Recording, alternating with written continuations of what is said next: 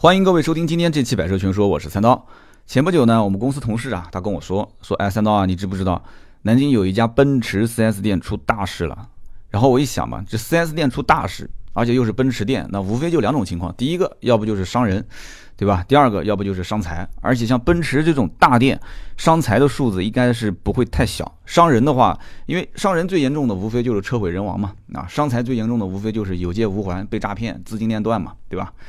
后来呢，他就发了一段视频给我看，然后我看了一下啊，是一个车主接受媒体采访的视频。一个呢，大约四十岁左右的一个挺帅的一个老板啊，穿了一件蓝颜色的小西装啊，黑颜色的衬衫，夹个黑色小包啊。一听他开口说话，我就觉得这哥们儿应该是生意做得还不错，长得也很精神，久经沙场的这种商场老手啊。结果面对镜头很郁闷啊，表达的意思是什么呢？前后累计在这家奔驰 4S 店，啊，付了七十五万的车款，但是到今天提不到车。更可怕的是什么呢？更可怕的就是接待他的销售员离职了，跑了，联系不上了。而现在 4S 店的财务说，就这位先生目前只收到了一万元的定金。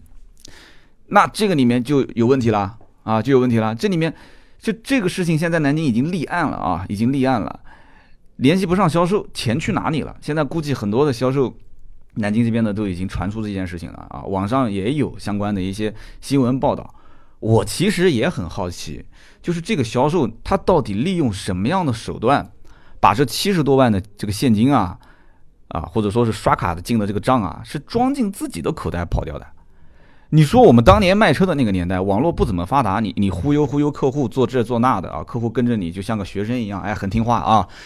那现在人人手里面一部手机，什么内容查不到，对不对？买车之前上网随便看看。现在这个我们自媒体汽车这一块的竞争也很激烈，内容那么多，满天飞，随便看就套路这个东西，你别人不看，你看我的节目就是了，对不对？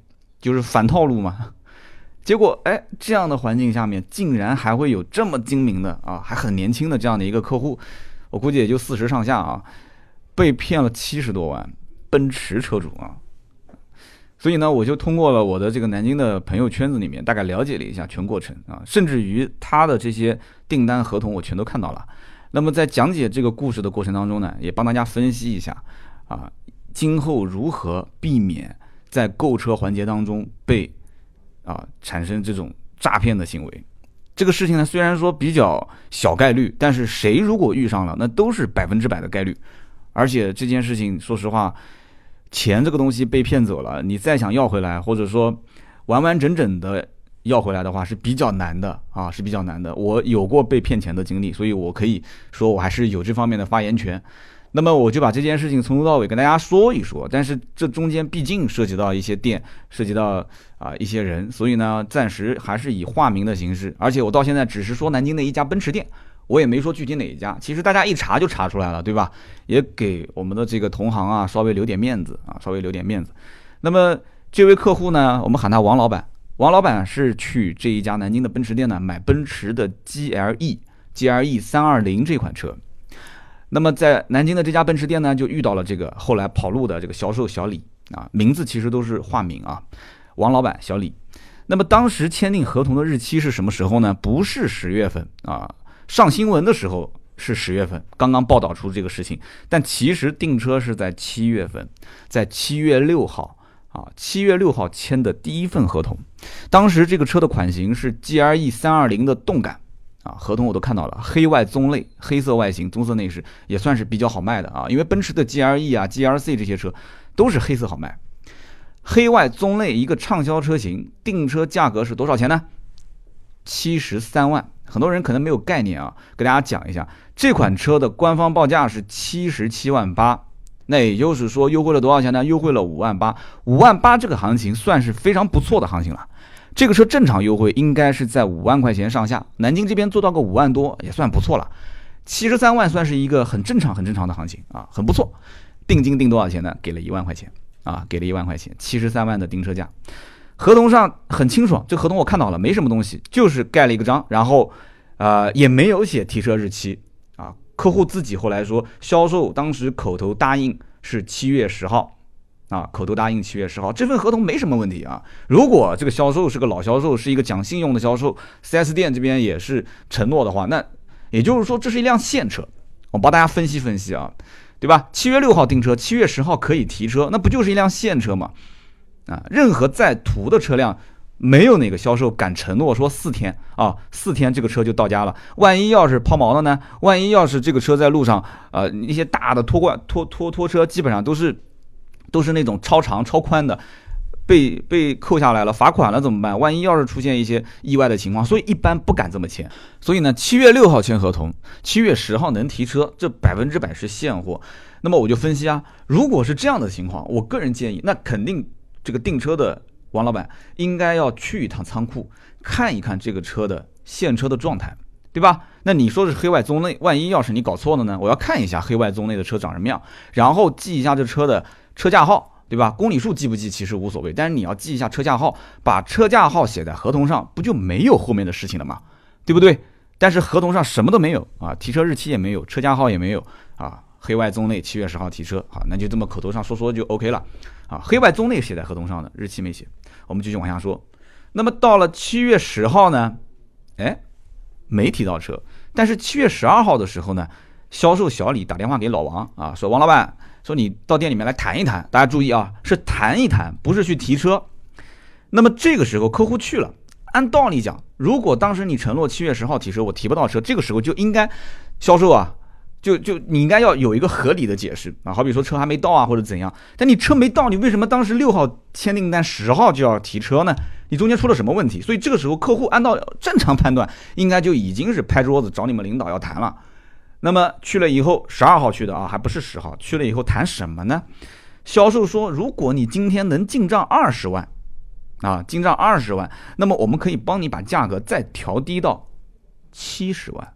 大家注意啊，前面的订车价格是七十三万，按客户的说法，这是他对于没有提到车的一个赔偿啊，或者说这是他当时呃给予我的一些，就是在第二次谈判的优惠。我觉得这就很扯，你知道吗？这件事情。就稍微有一些正常的思维逻辑去想的话，这里面就有问题。当时第一份合同，你口头承诺七月十号能提到车，你现在七月十二号把我喊过来，还要让我交二十万，交完二十万把车价还能帮我降到七十万，等于说直接又降了三万块钱。在这个基础上，要把提车时间啊，提车时间延长到七月二十五号。注意啊，七月二十五号也就是两周以后，这个难道客户没有提出任何一点异议吗？我觉得啊，这里面一定是出现了一些说法。那我帮大家分析分析啊，也就是说，销售一定在这里面给出了很多的一些他认为啊比较圆满的一些解释啊，然后客户呢又只把眼光盯到这个车价方面。哎呦，七十三万，你给我降到七十万，我赚了三万块钱，我又省了三万块钱。而且那份合同我也看到了，上面还写了一个什么？还写了一个定金可退，因为第一次没有提到车。客户可能已经开始有一点点怀疑了，所以说，那如果再提不到车或者怎么样，我是不是定金可以退？他还写了定金可退，而且还写了一句叫“车到提车前价格可议”，那这份合同不就是废纸吗？对不对？价格可议，那其实价格可议这件事情是对于客户这一方是绝对有利的，因为如果。当时这个车要涨价，那我就不跟你议了，因为我的这个合同价格就很低。如果当时这个大体上大体上环境啊，这个车开始降价，那我再跟你议。所以车到提车，价格可议，这个是我觉得现在基本上应该没有什么 4S 店能签这种合同了，除非除非这个车是真的卖不出去，而且又是一个期货，而且你可能还有很多很多东西要求客户的情况下，可怜兮兮的说，哎，车到提车，价格可议，基本上百分之九十是不可能签这个的。啊，这绝对对于卖方不利的条款，同时还写了一个什么，赠送客户五年的延长质保，而且五年不计公里数，延长质保，这就是在七月十二号更改合同的时候重新签的这个订单。你说遇到这种情况，这个王老板是什么什么样一个心情？他肯定很开心啊，是吧？原来订车七十三万啊，我现在只要七十万，我还省了三万。啊，当然了，销售肯定不会平白无故给我这样的好处，对吧？所以要让我先刷二十万的车款，哎，好像也很合理。那我就刷呗，啊，先刷二十万进账。那么销售可能又会说了，哎呀，公司啊，我就差这个二十万的业绩就能完成什么什么任务啊，巴拉巴拉巴拉啊，我们可以拿到厂家的返点，然后我们的这个返点肯定是不止这三万块钱了，所以我给你车价再降三万块钱。这一类的说辞其实很假，漏洞百出。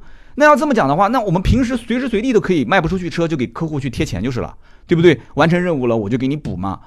这个完成任务是是最基本的一个计算方式，也就是说，让价的很多这些车，它本身就是在预计这个任务完成的情况下才给你让那么多的。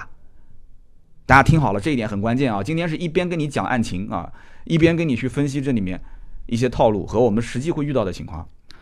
所以说这一类的说辞其实是根本就不得信的啊。那也许这个销售有更高明的说辞，但是肯定有一点就是销售是用二次跟你签订合同，然后把车价给你再拉低三万块钱，用这一点来吸引你，同时又给你加了一个五年延长质保。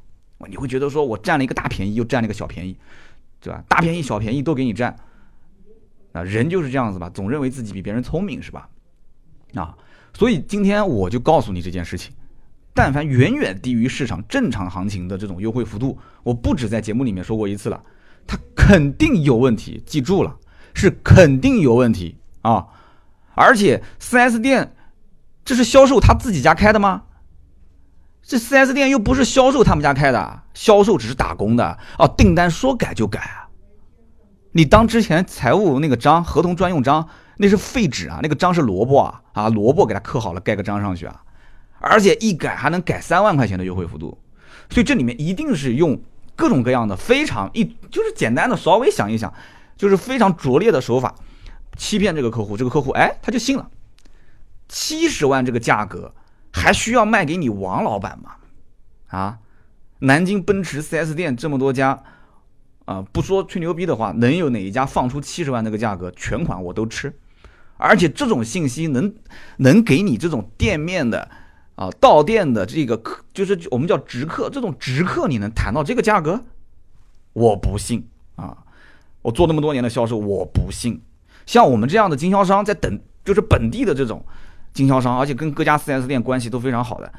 我和大客户经理之间了解行情，我每天都要沟通哪个行情变动大，哪个价格适合入手，啊，价格中间有差，哪个价格低，我们会比客户难道知道的慢吗？我比你知道的难道少吗？这种好事能能落给这样的一个销售，然后给到你一个直客七十万，有点想多了吧？哎，那客户王老板呢？七月二十五号，哎，乐呵呵的，他就他就因为你合同上写的嘛，七月二十五号提车嘛，他就回去啦，对不对？乐呵呵的二十五号来提车了。结果呢？啊，结果呢？七月二十五号到了 4S 店，发现什么情况？发现说车上有划痕。这一个说法，现在我觉得啊，我觉得要把销售找到之后，当面要问。我觉得这里面也有问题，这里面也有问题。车上有划痕之后是怎么处理的呢？我曾经节目里面也说过类似的处理方法。我说 4S 店，如果你提车的时候发现新车有划痕，怎么处理？一般情况下就是说，呃，如果其他的客户有。不急着提的车，同样的颜色和款型，那就给你换一下，对吧？G R E 这种车型，三二零，我相信黑色的车也不止这一辆。但你说外面是黑色，里面是棕色，如果不完全符合要求，那能不能调一下呢？能不能浅色内饰？能不能黑色内饰？能不能其他内饰？黑色的车应该是有的嘛？哎，结果呢？结果处理方法是，销售小李说跟领导申请，说我们赔偿一个。奔驰 GLE 四百的车型给你，然后我们再把合同价格从啊从就是之前的那个七十万给你改成六十九万。有人一听说，那这个是什么概念呢？我帮大家去理一理啊，我帮大家理一理。我们再把它说完啊，提车时间改成八月六号，也就是说这一次合同的提车时间又延期了啊，又从七月二十五号延到了八月六号，又是两周时间。大家注意啊，每一次都是两周时间。我帮大家分析分析，有时候就是这样，就人就总认为自己是最聪明的，所以就会犯低级错误。奔驰的 GLE 四百多少钱啊？啊，官方报价九十三万二，九十三万二，我就想，真的，我想当面问问这个客户啊，你说你拿起手机随便上网查一查也好啊，或者说你随便在就当着他的面打个电话去其他家去问一下也好。这个车子能问到一个优惠八九万，就已经是到天了。九十三万二卖个八十多万，是一个非常正常、非常不错的价格。八十小几万啊！我的乖，六十九万卖给你，你是不是想的有点多啊？八十多万的车价成交价啊，官方报价九十三万二的车，你说六十九万合同价，我说这销售也真敢骗啊，真的是狠啊，还还还在补偿，说是啊，你信就因为你你要提的那辆 G R E 三二零有一点点划痕，有一点点划痕，给你做好就是了，我帮你补个漆，再给你送个几次保养不就行了吗？你把车提走就是了，对不对？哇，给你换 G R E 三二零，给你换成 G R E 四百，车价再给你改成六十九万，那等于就是前前后后又给你补了，又又又给你补了将近十来万了，不就这概念吗？你当 4S 店是什么？4S 店是福利机构吗？就这里面漏洞百出啊，真的是漏洞百出。客户竟然也相信有这么一件好事，他信了，有这么一件好事，而且因为我看到合同了，这合同上还注明了几件事情。这合同上又再追加赠送客户一系列的东西，全车膜、全包围脚垫、后备箱垫、行车记录仪、全车的镀膜等等等等啊，甚至还没完啊，还赠送保养券、大客户打折券啊，就工时打七折啊，还没完，还赠送什么十年十万公里的保养（括弧五 A 五 B）。我的天哪，五 A 五 B！哦，什么概念啊？五 A 就是小保，五 B 就是大保，五次小保，五次大保。那这个算下来的话，就随便算算，这又是又是万把块钱。那这个 4S 店的合同，这太容易签了吧？这些东西啊，啊，还赠送一年的划痕险，这太容易签了吧？然后我还没当时还没注意，因为都是密密密密麻麻写在上面。后来我看了一下合同的下面，下面还有，下面还有什么？延长新车的这个质保期到五年，不计公里数。延长五年不计公里数，我的天呐！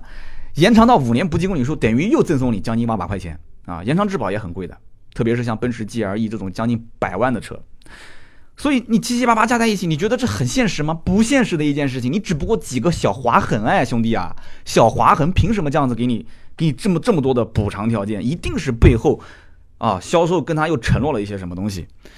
最后一条有意思了，最后一条叫什么？叫客户承诺。啊，此协议不得外泄，啊，否则一切后果由客户承担。什么意思呢？就是，哎，这个合同你要藏藏好，不要给其他人看见啊。那当然不能给其他人看见了，因为我要骗你嘛，对不对？藏藏好啊。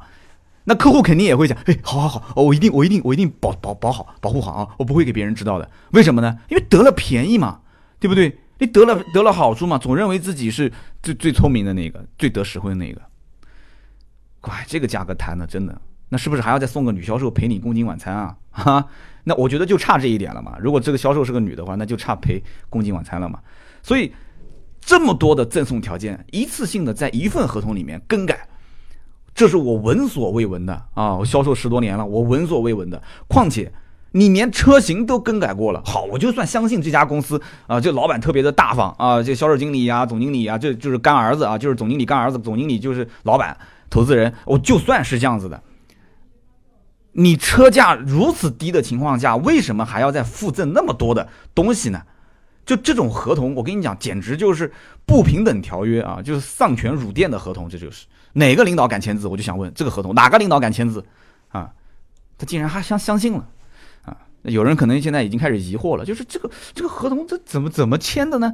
啊，一会儿我们最后再说这合同最后出了什么问题。那么。这件事情就过去了，因为当时讲嘛，说到了八月多少号啊，我们再提车，那么客户就等啊啊，客户就等啊，因为因为当时说好了八月六号提车啊，等到八月六号，八月六号没声音没图像，然后呢，销售就就他问销售怎么回事啊？销售说你这样子，你八月七号过来付钱啊，你八月七号过来付钱，你车子马上就就就到了，八月七号客户去了 4S 店，据说是跑到三楼啊，去三楼刷卡刷了。十四万五千七百九十二，这还有零有整的啊！我估计可能这个销售有跟他讲，这里面要要要有一些费用，怎么样怎么样啊？你就不需要给那么全，就给了十四万五千七百九十二，其实将近十五万嘛。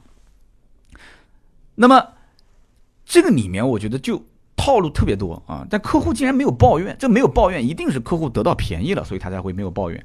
那么其实已经是过了约定的提车时间了，对不对？那么你大家算一笔账啊，之前刷了二十万，又刷了一万的定金，再加上这个十四万五千七百九十二，那么还差多少钱？还差三十三万。好，八月十一号客户去 4S 店，又到一楼的财务刷了三十三万。那么这个时候客户的全款就进账了嘛，对吧？就是我们刚刚前面讲的，就是六十九万嘛。改完合同之后，那么就是六十八万五千七百九十二，就接近于六十九万。那么按道理讲，八月十一号应该提车了，对不对？诶，我钱都给到位了吗？哎，还是没提车，还是没提车，这里面我觉得就有问题了。客户也没有在他的申诉，包括呃网上也没有讲，包括和就是这个电视台的采访里面，他也没说清楚。就是八月十一号你钱已经给到位了，为什么你没提车，你也没提出提出异议呢？好，到了八月十八号，到了八月十八号，大家记住了，这客户已经是六十九万在账上了。八月十八号又过了七天，又过了七天，那么。销售又说了，说这个车子呢不能去外地，只能在南京本地上牌。那这是这是正常的啊，奔驰、宝马、奥迪都这样。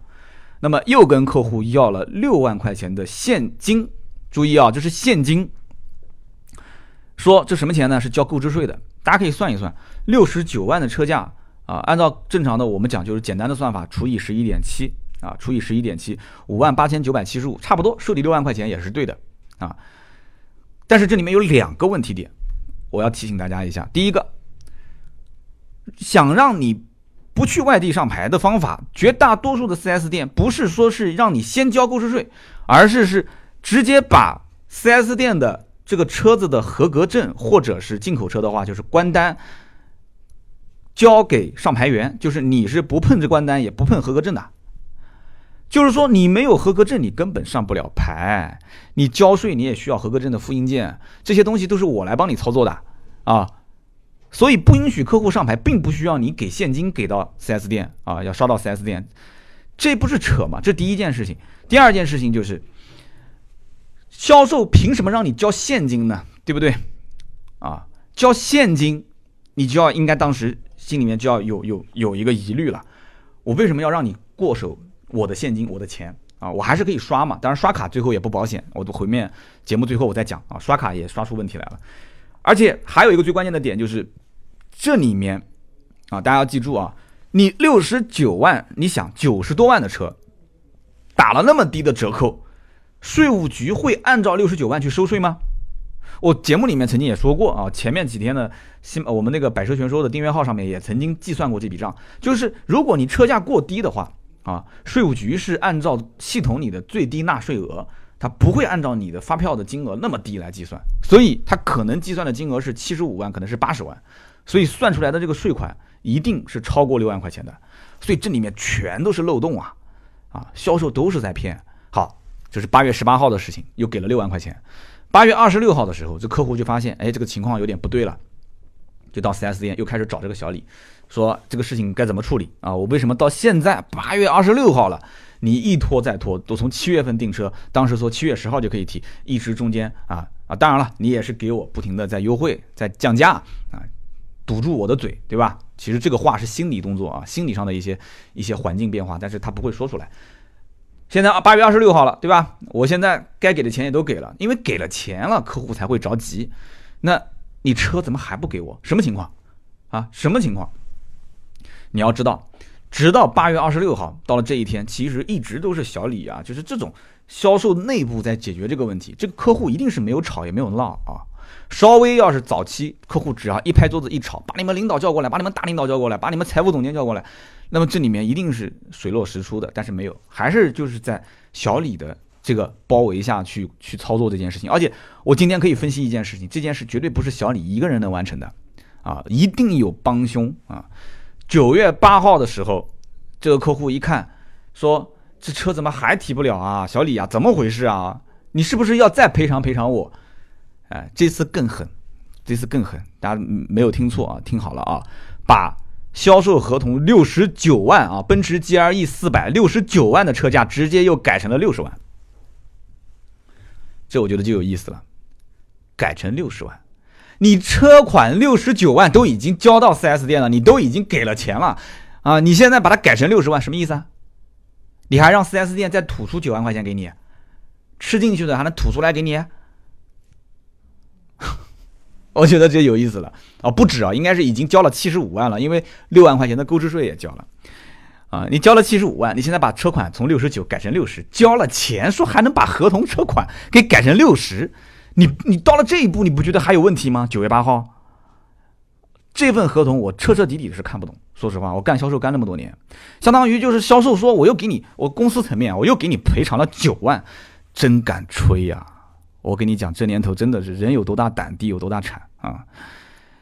九月八号竟然这件事情还没有啊东窗事发，还没有东窗事发，拖到九月十三号，啊，九月十三号销售跟这个客户之间说说实在对不起，我我我我们给不了车，我们给不了车，不行的话那这样我就给你签一份这个呃赔偿协议吧，啊，九月十三号签了一份赔偿协议，这份赔偿协议我看的也是特别搞笑啊，协议是这么写的，叫客户某某某。啊，在我公司购买奔驰 GLE 四百 SUV 一辆，并向我公司支付了七十五万元全部车款，用于购买该车。由于我公司原因影响到客户无法正常提车，造成客户损失，经双方协商如下：一、赔偿客户七万五千元人民币，啊，百分之十；二、赠送一万五千元油卡；三。九月二十日前打入客户账户八十二万五千，什么意思呢？也就是说，把之前所有刷进去的七十五万元整，再加上啊赔偿的七万五千块钱，加在一起不是八十二万五吗？啊，如期打入客户账户啊，叉叉叉，账户是什么？如果啊不按照期限，就是期限规规范规定期限内打入账户的话，再双倍赔偿。嗯，真的。我觉得这份协议当时客户签的一定是嘴都笑歪掉了，平白无故得到七万五的赔偿，还有一万五的油卡，嘿呦喂，车子也不用买了，拿着十万块钱的优惠，对吧？这十万块钱的赔偿，我以后该买什么车买什么车，多爽啊！你说是不是？啊，十万、七万五、一万五、九万嘛，管那真的是笑眯眯的回回家等着打款啊，等着就拿这个一万五的油卡，哼，对不起。从这一份协议之后，销售辞职跑路了，辞职跑路了。说到底，这是一个漏洞百出的销售骗局啊！而且 4S 店后来解释说，只看到第一份合同上有财务专用章，而且公司层面只收到了第一份合同上的这个一万块钱的定金。那很多人就要问了，说：“哎，我刚才听节目一直就想问这个问题，这个销售他他他怎么骗过客户的呢？这合同上没有章，这说不过去啊！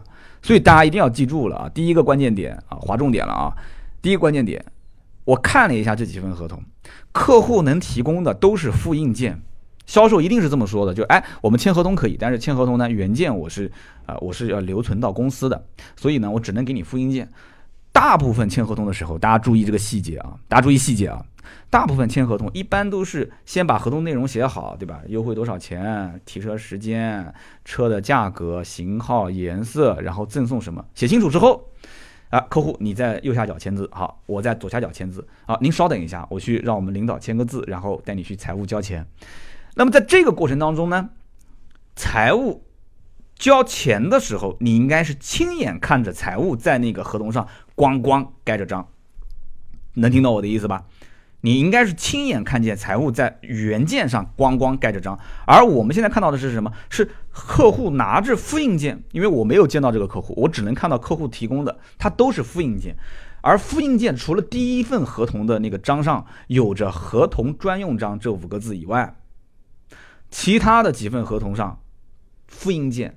都是只有这个公司的名称，什么什么有限责任公司，底下的合同专用章这个位置，它是没有复印出来，就是它就就恰巧就在那一块，就是没有被复印出来。后面不是他不是反复又签了两三次合同吗？那两三次合同上面都是那一块，要不就是没有复印出来，要不就是很模糊，啊，这是一个挺高明的做法，就是你看章我也给你盖了。但是一定不是现场当着客户的面，财务去盖这个章，就是刷卡，甚至我怀疑 POS 机都是销售自己去去找的 POS 机啊，销售自己找的 POS 机，要不然公司为什么没收到钱呢？啊，所以第二个关键点敲重点啊，大家记住了，你但凡在任何一个店面刷 POS 机，买的是期货的话，你要看清楚，你进的这个就哒哒哒哒哒哒，不是有一个那个打出来的银联的要让你签字的单子嘛？看看清楚。啊，上面你这个入账的公司是谁？现在 POS 机谁都能买啊，注册个公司搞两个 POS 机，对吧？在外面去买就是了。如果说是串通了这个财务一起做这件事情的话，我觉得一般不太至于啊。所以为什么大家注意细节？刚刚前面他说一会儿去三楼交钱，一会儿去一楼交钱，我怀疑啊，我怀疑三楼一楼交的都不是财务的钱啊，都不是在进财务交的钱，所以给的都是复印件，没给原件。如果原件上盖的是公务公司的合同专用章，我跟你讲，这一分钱都赖不掉的。而且还有一个问题点，这合同上除了销售本人签字，另外签字的任何一个人，我觉得这个人跟他之间一定有很多一跟就跟这个跑路的销售之间，一定有很多不能说的秘密啊。这么多的二次、三次的更改合同，而且合同上那么多的啊丧丧权辱店的条款，竟然还能在上面签字。销售本人是要骗钱的，这个东西我们就不说了啊。那么其他的人，就是只要是在上面签字的其他的工作人员，我就想反问一句：那你凭什么要签那个字？所以我们买车的时候一定要记住了，给任何钱我都不怕，但是我给你钱，你就带我去财务啊，记住了，去财务，我交完了，我看着你在我的收据上盖章，我的合同原件上盖章，盖合同章，看清楚了，合同专用章啊。这个我就不怕，你这么大的一家 4S 店，一个销售，对吧？你带着我去财务，财务当着我的面，我而且我要的是合同原件，你凭什么不给我合同原件？你凭什么给我只是一个复印件呢？我肯定是要原件，我收据也是要原件啊，不用说的，只有这个原件才能证明是我给了钱啊。所以我跟你讲，今天啊这期节目，我们把这个事情从头到尾，我没有说具体是哪家店，我只是说南京有一家奔驰店啊。销售骗了钱跑路了，而且从头到尾我没有说具体人名字，但是我觉得今天这一期节目把这个案例拿出来分析一下，对于我们将来其实不仅仅是买车啊，包括买任何一个付款交钱期货的这样一个商品，都要理清楚这里面的套路。真的，这年头真的好人很多，可是但凡我们只要遇到一个坏人，会让我们真的是懊恼很多年啊，懊恼很多年。我相信这个哥们儿，对吧？这个这个。王老板应该讲很不舒服吧？啊，就算把这个销售找回来了啊，对方也是得到了应有的处罚。我相信他也拿不回完完整整的这么多钱，对吧？对方可以说我花掉了或怎样，我就是还不了，我没有这么多钱。你不行打官司吧？像这种，就是你涉及到什么诈骗、要坐牢这种事情，那我没有钱赔，就是没有钱赔，那怎么办呢？这种事情，你说你说怎么办？你你你你能你能拿他怎么样？对吧？你心里面肯定不舒服嘛，就跟我当年对吧？那哥们儿两万块钱到现在也不还我啊，那不还就不还呗。打官司，人家法院都给你讲说这种案子你就不要打了，有什么意义呢？好，今天这期节目就聊那么多，跟大家聊了一个关于啊南京啊某一个老板买车七十多万被骗的一个完整的经历，当中也说了说我的一些分析和体会，希望大家喜欢。好的，那么更多的原创内容，我们会拍很多的一些试车的视频啊，包括一些用车的技巧啊。在我们的微信订阅号“百车全说”上面，大家可以去关注。我们也会适时的提供一些小的课程啊，就是某一些人有特殊的一些需要需求点，你可以通过后台给我们留言，我们会做一些定制的课程给大家。那么需要在买车方面有提问的呢，也可以在我们的订阅号“百车全说”上找我，好吧？今天这期节目呢就到这里，我们下期接着聊，拜拜。